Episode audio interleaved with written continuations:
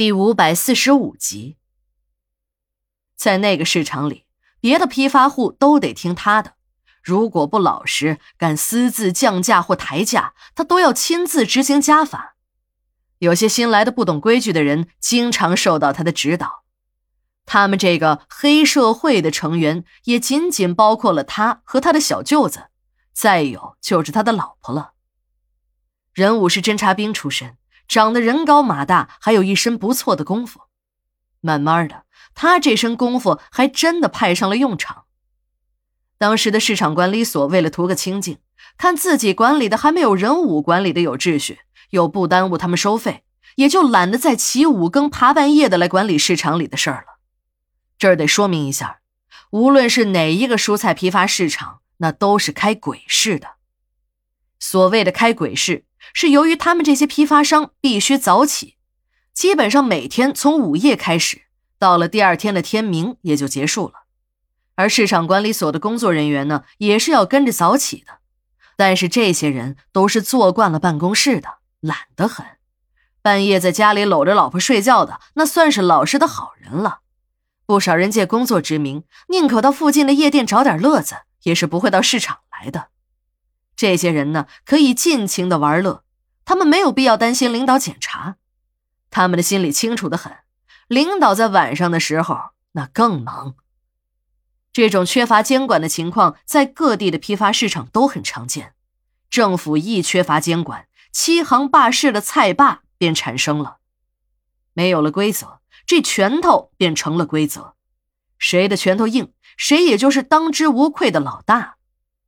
就这样。任武在打败了几个强悍的对手后，便当上了这个菜市场的老大。最开始，任武的想法也很简单，就是让大家别砸价，也好都有钱赚。这也得到了不少业户的支持。但久而久之，一些人开始不服从任武的家法了。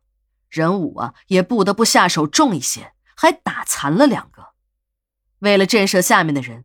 他还为自己和小舅子两个都各配了一支猎枪。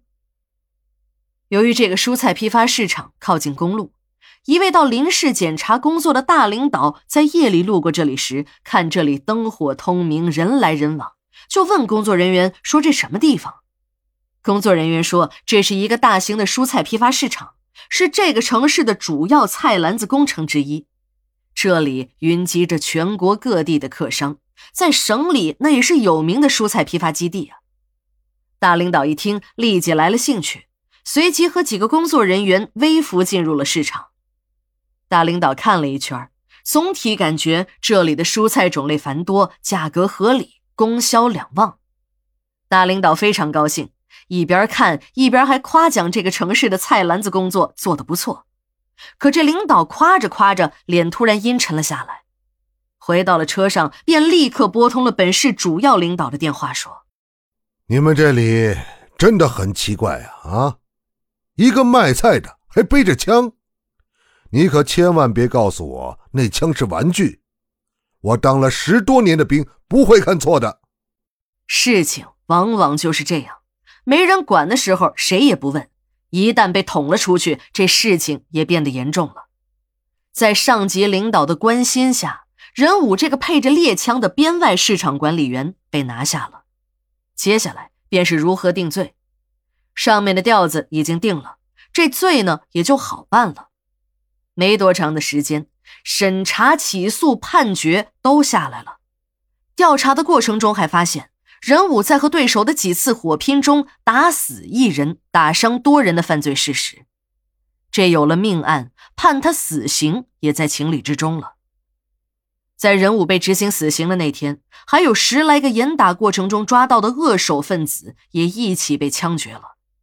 枪决一个人、两个人和枪决多个人那是有区别的。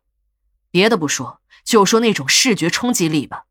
我当时进馆的时间也不算短了，有的时候枪决一两个人的时候，我还会站在前排，紧贴着第二道警戒线，伸长了脖子向里看。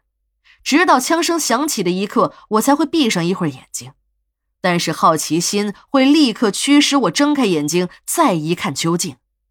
但是那次我站在了人群后面，这次死刑的执行过程很是有点惊心动魄。本来吧，一次枪毙那么多人的就已经是很恐怖的事儿了，可偏偏又出了意外，而恰好这个意外就出在了任武身上。